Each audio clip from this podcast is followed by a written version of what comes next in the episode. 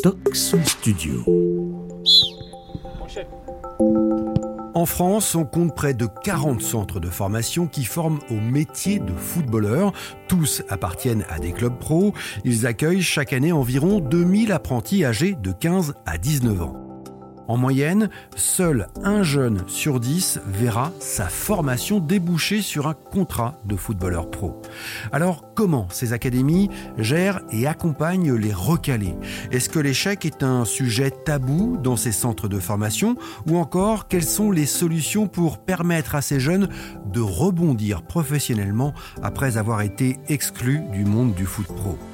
On en parle dans ce troisième et dernier épisode de ce documentaire avec Mathieu Bidot, recruteur du centre de formation du FC Nantes et co-auteur du livre Je veux devenir footballeur professionnel, publié aux éditions Amphora. Aujourd'hui, à l'heure où les réseaux sociaux explosent, à l'heure où l'information explose aussi, il y a très peu de parents qui n'ont pas conscience ou connaissance du fait qu'ils mettent les pieds dans un milieu où il y a beaucoup d'échecs.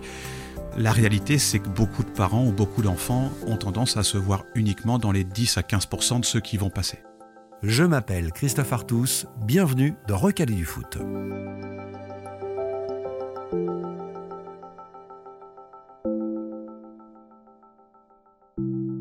Mathieu Bidot, merci déjà d'avoir répondu favorablement à cette invitation. De rien, Christophe, c'est un plaisir. Particularité, Mathieu, c'est que vous, vous avez, euh, vous êtes passé par le centre de formation du UFC, donc vous faites partie de ce qu'on appelle aujourd'hui les recalés du foot Ouais, alors moi j'appelle ça, je fais partie des rejets des centres de formation. Euh, j'ai eu la chance, donc moi je jouais à la Stella Maris de Douarnenez dans le Finistère Sud.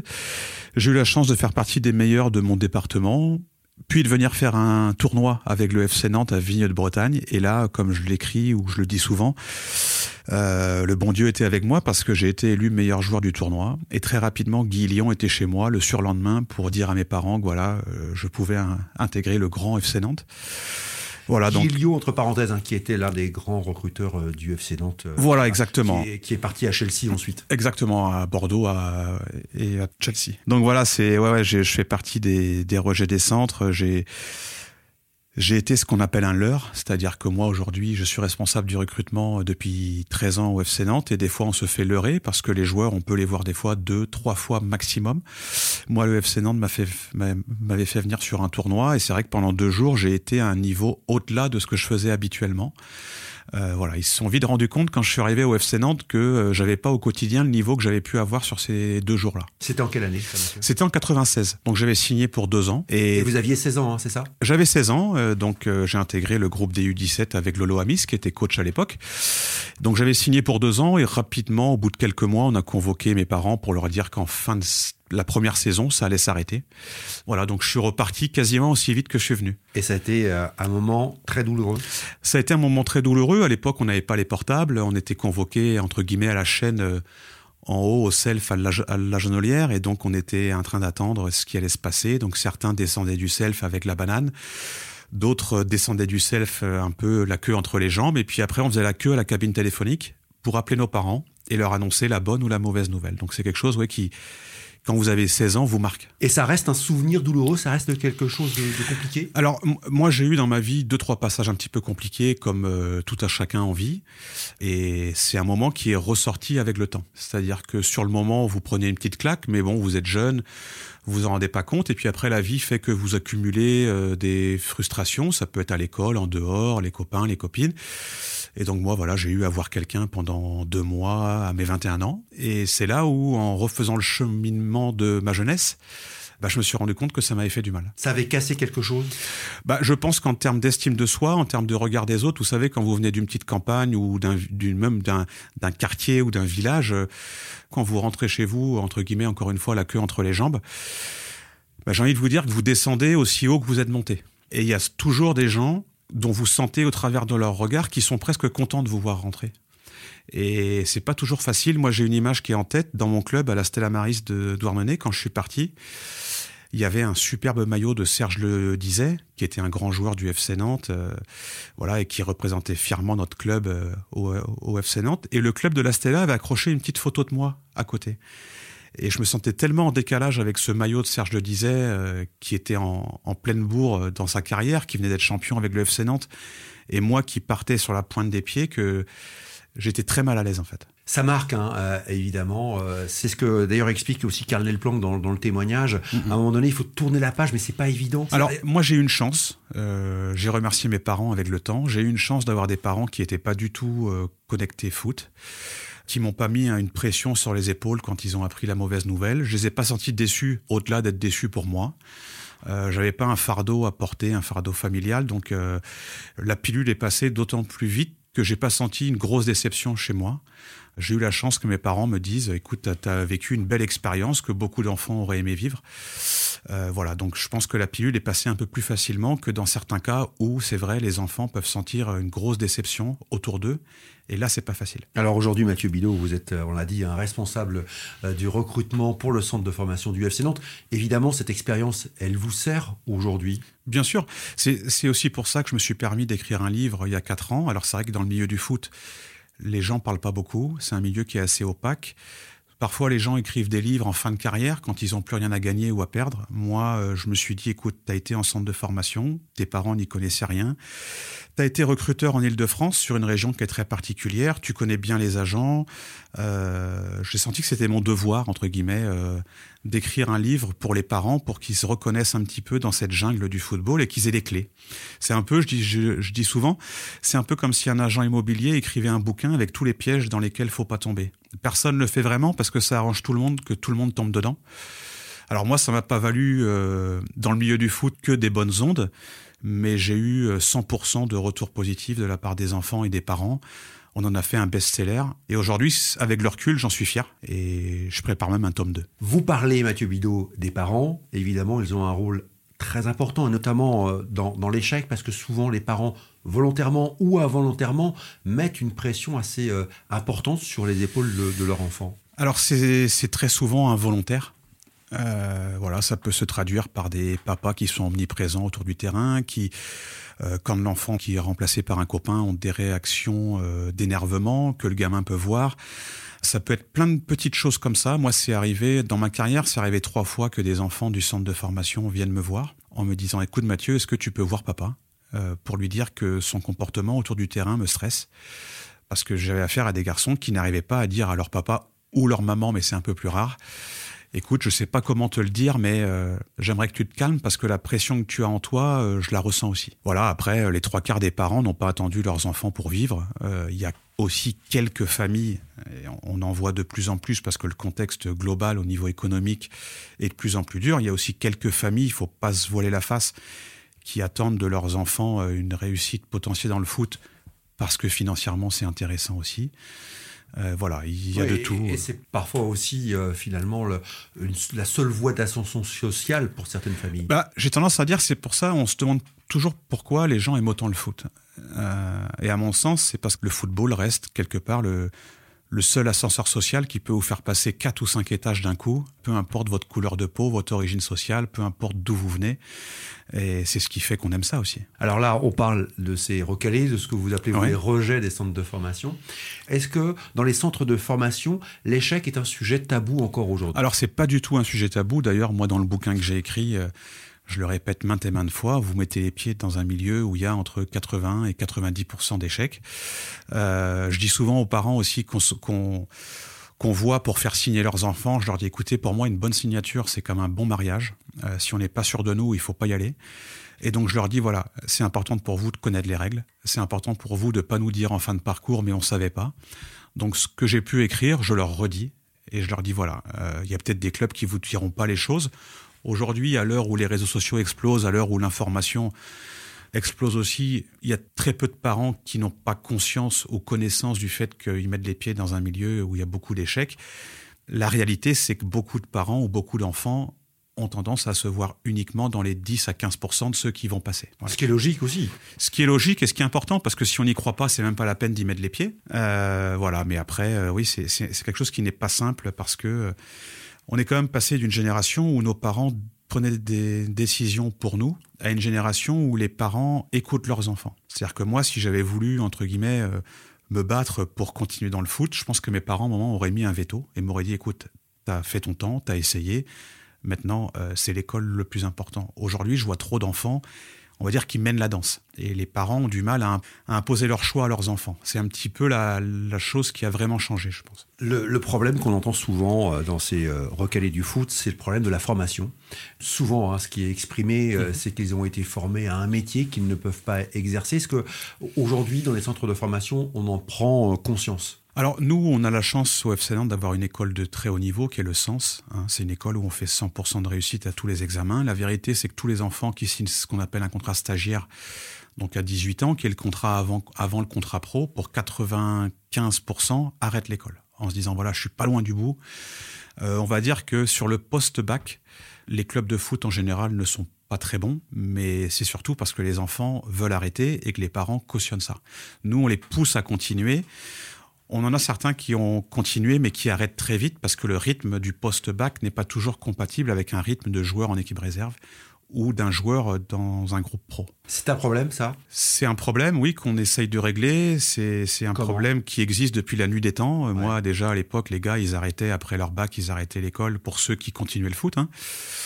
Comment Comment? Bah écoutez, on est en train de mettre en place euh, des choses pour que des examens post-bac se passent sur 2-3 ans et non pas sur 1 ou 2 ans on pousse les enfants à aller vers ça. De plus en plus, les clubs offrent des formations au niveau FFF, donc euh, qui proposent à leurs joueurs de passer des diplômes pour être éducateurs ou autres. Après, on part aussi du principe que c'est un problème qui concerne les parents. C'est-à-dire que les clubs n'ont pas la vocation à tout régler. C'est pas nous qui faisons l'éducation des enfants.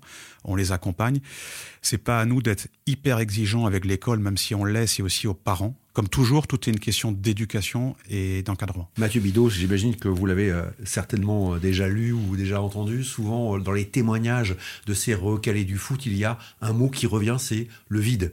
Le vide après le centre de formation. Ils ont l'impression, en tout cas ces jeunes, d'être laissés comme ça, libres dans la nature. Alors, pour l'avoir vécu, il n'y a, a, pas vraiment de raison d'être dans le vide parce qu'on a toujours une famille autour de nous quand ces gens-là, enfin ces gamins-là, ou, ces adolescents, ou ces jeunes adultes parlent de vide, c'est surtout euh, pour moi un de vide en termes en termes d'estime de soi. Ça veut dire qu'aujourd'hui le vide, le réel vide, c'est euh, la puissance ou la force qu'on peut acquérir en étant dans un centre de formation au travers du regard de ses copains dans son village, dans son quartier ou autre. Et c'est le vide qu'on retrouve quand on y retourne et que du coup on se remet dans la vie réelle et au même niveau qu'eux. Et là, il y a un vrai vide. Voilà, c'est ce vide-là, à mon avis, dont, dont on parle. Et c'est ce vide-là que les jeunes et nous qui avons vécu ça avons du mal à appréhender. Ce n'est pas la vocation aujourd'hui d'un centre de formation d'accompagner ces bah, jeunes après euh, ah, l'échec? Pour être clair, à l'époque, les clubs ne faisaient rien du tout. Aujourd'hui, on fait pas mal de choses. On, on fournit aux enfants, parce qu'on a la vidéo maintenant, des vrais montages vidéo on leur fait des CV numériques. On est aussi très très très très présent euh, parce qu'on a des groupes WhatsApp entre les différents clubs pro en France où on s'envoie des CV. Aujourd'hui, on essaye de faire des choses là où à l'époque il se passait rien. En plus de ça, aujourd'hui, 95% des enfants ont un agent dès 13-14 ans. Là où nous, euh, à 17 ans, il y avait euh, il y avait les deux trois meilleurs du groupe sur les 25 qui avaient un agent. nous, on se retrouvait vraiment face à nos familles seuls, sans outils numériques et sans agent. Aujourd'hui, les enfants ont quand même les réseaux sociaux, euh, leurs agents à côté qui ont, qui ont préparé le terrain souvent, qui ont préparé des essais à, droite, à gauche. Là où nous, vraiment, on pouvait parler de vide. Et il y a aussi, euh, pour être dans le positif, des exemples de joueurs qui rebondissent ensuite dans le milieu amateur et retrouvent ou trouvent le, le, le milieu professionnel. Moi, c'est une filière, entre guillemets, que j'adore. C'est vrai qu'au FC Nantes, on a eu la chance de donner une chance justement à des joueurs comme comme Birama Touré, comme Ronnie Rotelin, comme Issa Sissoko, comme euh, Yassine Bamou, comme euh, Kader, Bamba. Euh, voilà, parce qu'aujourd'hui, tous les gamins ne sont pas mûrs, que ce soit physiquement ou mentalement au même âge. Il y a aussi des garçons qui ont besoin de prendre une claque pour se rendre compte de l'exigence qu'il faut y mettre. Donc voilà, moi, c'est des parcours que j'aime. Je vous avoue que pour moi, le rôle de, de recruteur, c'est ça. C'est pas compliqué de voir qu'Mbappé ou Pogba à 13-14 ans est largement au-dessus de la moyenne c'est un peu plus compliqué de faire confiance à des joueurs que plus personne regarde.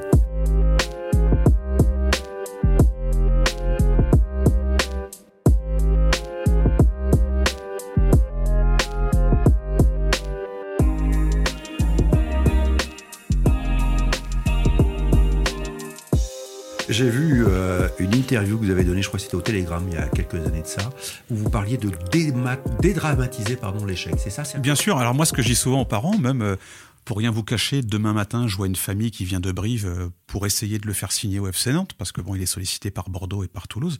Moi, la première chose que je dis aux parents, c'est si votre gamin met un pied en centre de formation, et en l'occurrence le petit va le mettre, c'est dites toujours à votre gamin, écoute mon fils, que demain tu sois plombier, ingénieur, journaliste, avocat, charcutier ou footballeur, je t'aimerai de la même façon. Ne te mets pas une pression supplémentaire, ne crois pas que parce que tu seras footballeur, je t'aimerai plus que si tu es, tu es de prison ou etc., euh, etc. Et je dis à partir du moment où vous tenez ce discours-là à votre enfant, j'ai la pression, elle retombe déjà.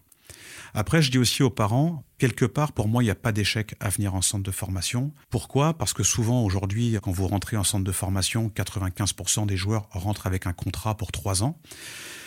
C'est-à-dire qu'entre 15 et 18 ans, ils ont un projet fort, ils sont en centre de formation, ils ont des compétitions le week-end. Et donc ça fait aussi que même si à 18-19 ans, on leur dit, bah écoutez, ça, ça, ça s'arrête, c'est aussi 3-4 années où ils n'auront pas été à faire autre chose. Et quand vous avez la chance d'avoir un ado qui a un projet fort, qui a une passion, bah, c'est aussi plein de week-ends ou plein de moments où il peut potentiellement éviter de faire des conneries en dehors. Il y a aujourd'hui 36 centres de formation agréés par la Fédération française de football. Il y a euh, environ 2000 euh, jeunes footballeurs dans, ces centres. Est-ce que ce n'est pas trop finalement? Alors, c'est exactement ce que j'explique dans le livre. Euh, à l'époque, dans les années 80-90, il y avait 5-6 grands clubs formateurs qui avaient des vrais centres de formation. C'était Cannes, c'était Nantes, c'était Saint-Étienne, c'était Sochaux. Euh, maintenant, aujourd'hui, comme vous dites, on est 37 euh, centres, donc forcément, ces centres-là, il faut les remplir parce qu'il y a un cahier des charges qui fait qu'on doit avoir un, certain nombre d'équipes. Qui dit faire des équipes dit faire des groupes. Qui dit faire des groupes dit forcément remplir les centres de formation. Donc ce qui est sûr, c'est qu'il y a un nivellement par le bas des centres de formation. Euh, que le talent est dilué, là où avant il était, dans, il était concentré dans 5-6 clubs. Et donc forcément, qui dit multiplication des centres de formation, dit multiplication des nombres de jeunes qui y rentrent, et donc multiplication du nombre d'échecs. Euh, c'est mathématique, c'est comme ça. Que faire euh, La fédération a obligé au club pro quand même d'avoir une, une, structure dans leur cahier des charges voilà, c'est un peu le serpent qui se mord la queue, mais euh, voilà, malheureusement, on fait avec les règles du jeu, le système est comme ça, et le système a toujours été plus fort que nous. Et pour vous, c'est trop? Il y a trop de centres de formation aujourd'hui? Pour moi, il y a trop de centres de formation. Ah Parce que c'est devenu aussi un, business, la formation. Et, bah, c'est devenu un business, c'est devenu euh, année après année, euh, entre guillemets, le, je déteste parler comme ça, mais le produit jeune footballeur français est devenu sur le marché international du foot une denrée rare et un produit euh, qui se recherche. C'est triste de parler comme ça, mais on parle de marché. Et tout a explosé le jour où Paul Pogba a été vendu à plus de 100 millions d'euros parce que personne pensait que des chiffres comme ça allaient être atteints. Entre-temps, Anthony Martial était vendu 80 millions d'euros, puis Mbappé 200 et quelques millions d'euros. Donc tous les clubs se sont dit, mais tiens, euh, pourquoi nous on s'y mettrait pas et pourquoi on se renforcerait pas? Donc euh, la, la concurrence est très rude, on va chercher les gamins de plus en plus jeunes. Euh, voilà, on sait tous qu'il faudrait attendre et recruter de plus en plus tard, et pourtant le système de concurrence fait qu'on va les chercher de plus en plus jeunes. C'est très pervers, c'est très paradoxal, mais voilà, on, se doit de faire avec. Qu'est-ce qu'aujourd'hui ces centres peuvent améliorer pour justement dans, la gestion euh, de ces jeunes recalés? La fédération a, préconisé depuis des années des choses, c'est-à-dire euh, réduire le nombre d'enfants au centre de formation et accompagner ces enfants-là par des joueurs euh, du local, on va dire. C'est comme si, je vous prends un cas d'école, c'est comme si à Nantes, on avait 15 joueurs en formation, toutes catégories confondues, et que le week-end, des joueurs de la région nantaise venaient avec eux pour les accompagner. Nous, on a toujours été contre ça, parce que ça voudrait dire, vous, les 15, on vous met en avant, on vous fait croire que c'est gagné, et vous, les autres à côté, vous venez faire jouer les meilleurs pour qu'ils progressent. Donc c'est quelque chose qui, nous, ne nous va pas. Euh, Qu'est-ce qu'on peut améliorer? Je ne sais pas vraiment, peut-être euh, enlever la compétition, faire des championnats entre clubs pro, où on pourrait jouer beaucoup plus jeune qu'on ne le joue, euh, accélérer la formation comme ça. Mais aujourd'hui, n'importe quel club et n'importe quel éducateur est malheureusement euh, comment dire, euh, contraint par ce système-là de compétition où il faut être devant, il faut se maintenir, il faut monter des fois. Euh, voilà. Je voulais vous faire juste réagir sur euh, deux, trois initiatives prises par certains centres de formation. Il y a notamment celui de l'En Avant Guingamp, mais c'est pas le seul, qui aujourd'hui a, a, décidé de scolariser les jeunes dans les lycées de la région de Guingamp. Le centre de formation du Havre propose aux jeunes également euh, des immersions dans des entreprises ou dans des centres de formation. Est-ce que vous trouvez que c'est une voie possible? Alors nous, c'est comme Le Havre. Alors Le Havre a été vraiment précurseur sur ça. Ils vont même dans des euh, tribunaux suivre des affaires, etc.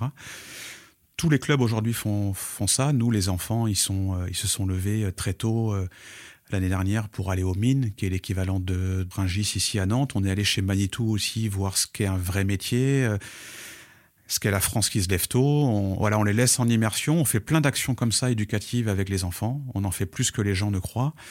Et tous les clubs le font. Voilà, c'est notre boulot aujourd'hui, c'est de les former au maximum à devenir footballeurs pro, mais c'est aussi de d'essayer au maximum de les laisser euh, les pieds sur terre. Et les ouvrir à, d'autres horizons. Hein, et les ouvrir à d'autres choses. Après, au niveau de l'école, clairement, je vous le dis très sincèrement, les clubs qui vantent une scolarité dans un collège ou un lycée classique sont des clubs qui n'ont pas les moyens de s'offrir une scolarité privée. Voilà, aujourd'hui, dans les centres de formation, il y a trois types d'écoles. Il y a les clubs dont vous parliez qui envoient leurs enfants dans des collèges ou des lycées publics et qui vont vous dire que c'est pour les laisser en harmonie avec la jeunesse. Euh, normal, on va dire, mais la vérité, c'est qu'ils n'ont pas les moyens de se payer une école, une école privée. Après, il y a les clubs qui ont fait ce que le FC Nantes a fait il y a 25 ou 30 ans, c'est-à-dire qui ont créé leur propre école interne, mais qui laissent leurs enfants qu'entre footballeurs et qu'entre garçons dans des classes de deux ou trois. Et il y a notre école qui est unique en France, qui rassemble 25 sports différents avec des filles et des garçons, où les classes sont plus de 8 ou 9 que de 2 ou 3, avec des filles et des garçons, et surtout avec des enfants de différents sports. Et donc nos enfants, nous au FC Nantes, vont en classe avec des filles et des garçons qui s'entraînent autant, voire plus qu'eux, parce que quand on est nageur, etc., on s'entraîne bien plus qu'un footballeur mais ils vont en classe avec des filles et des garçons qui ne pratiquent pas leur sport pour gagner de l'argent un jour ils pratiquent leur sport pour la beauté du sport. Parce qu'on a des judokas, on a des karatékas, on a des tireurs à l'arc. Donc c'est forcément des sports où les garçons et les filles un jour ne pourront pas en vivre. Et c'est un peu la perversité du foot que beaucoup d'enfants veulent réussir là-dedans. Pas forcément pour la passion du foot, mais aussi pour tout ce qui va avec.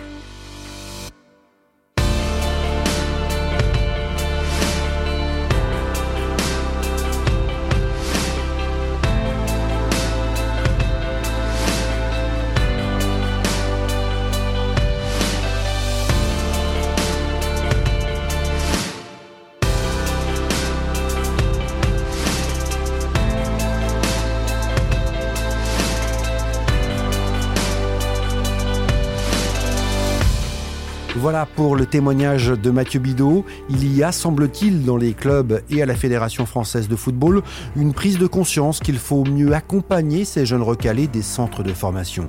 Beaucoup de progrès restent tout de même à faire, notamment dans l'accompagnement psychologique pour éviter les drames comme le suicide de ce jeune footballeur anglais en octobre 2020 suite à son exclusion du centre de formation de Manchester City. Des progrès à faire également dans l'accompagnement social de ces jeunes. Il faut les aider à s'ouvrir à d'autres projets lors de leur formation, ouvrir sur d'autres filières, sur d'autres métiers du sport de haut niveau, car finalement, le problème, ce n'est pas qu'une infime partie de ces apprentis footballeurs accèdent à l'élite, mais que pour les autres, les recalés, cette expérience en centre de formation mène souvent à une impasse professionnelle. C'était Recalé du foot, un documentaire proposé par Toxon Studio. J'espère que vous avez aimé ce programme. Si c'est le cas, n'hésitez pas à le noter, à le commenter et à le recommander à vos proches. Merci de votre écoute.